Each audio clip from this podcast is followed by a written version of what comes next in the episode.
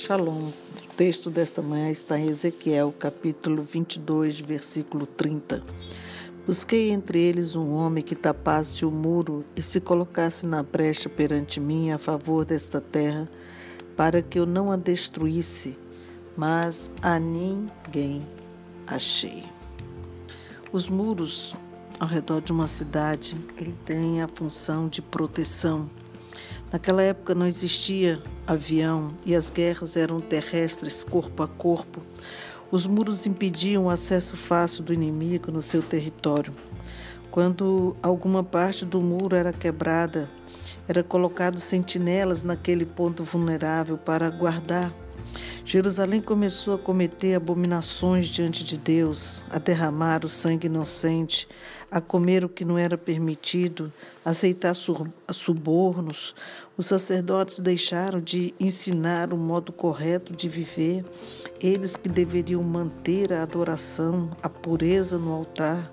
A adoração passou a ser algo muito trivial, rotineiro, uma mera religiosidade. Amados, quando a execução da obra de Deus deixa de ser mais importante do que qualquer outra coisa que se faça, deixamos de reverenciar a Deus como ele merece. E aí as brechas começam a aparecer, e pior, estão vazias, sem atalaias, o acesso está livre. O muro aqui mencionado não é feito de pedras, mas de pessoas fiéis que estão unidas nos seus esforços para resistir ao mal. Esse muro estava dilapidado, estava quebrado, porque não havia quem pudesse levar o povo de volta a Deus.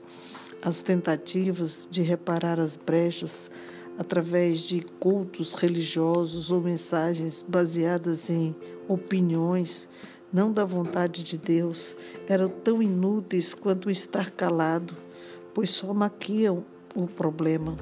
O que as pessoas precisam é o mesmo que os muros precisavam serem reconstruídos.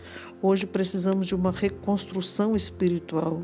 Quando damos a impressão de amar a Deus, mas não vivemos conforme a Sua vontade, estamos encobrindo pecado em nós e isso está nos causando danos profundos.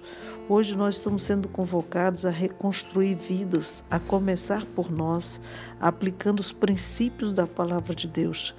Cada um voltando ao princípio, nos unimos ao outro e que faz a mesma coisa, e assim as brechas vão sendo fechadas. Assim fazemos a diferença nesse mundo. Já ouvi muitos dizerem, mas não consigo, é tão difícil. A dificuldade é porque as brechas estão abertas e todo o tempo o inimigo novo está entrando, está te saqueando diariamente.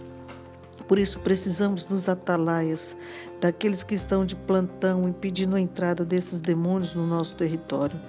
Os intercessores, os que estão de plantão de dia e de noite, que sabem o que estão fazendo, guardando a cidade, para que eles não sejam saqueados nos seus valores morais, no seu patrimônio e muito mais na sua fé. Quantos estão sendo saqueados na sua fé? A brecha está cada vez maior.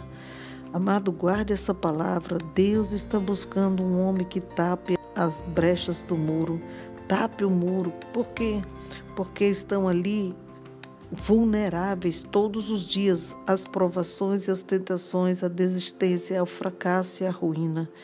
Esse homem que o Senhor está buscando é para que ele esteja ali como um intercessor, para que Satanás não venha destruir a terra, não venha destruir a cidade, não venha destruir as famílias. Por isso, queridos, que Deus procurou este homem, como diz o texto, Busquei entre eles um homem que tapasse o muro e se colocasse na brecha perante mim a favor desta terra, para que eu não a destruísse, mas a ninguém achou. Deus não achou. As pessoas estão muito ocupadas, correndo de um lado para o outro. Por isso ele levantou o seu filho, Jesus. Este sim foi o único que pôde tapar a brecha para nos trazer de volta para Deus. Segure-se firme na promessa que ele fez uma nova vida, uma vida eterna, uma vida em abundância. Pare de viver perdendo, perdendo família, perdendo a dignidade, perdendo respeito, perdendo autoridade, perdendo patrimônio. Quantas perdas! Hoje Jesus vem para reparar as brechas na sua vida. Satanás não vai mais te saquear. Chegou a ressurreição.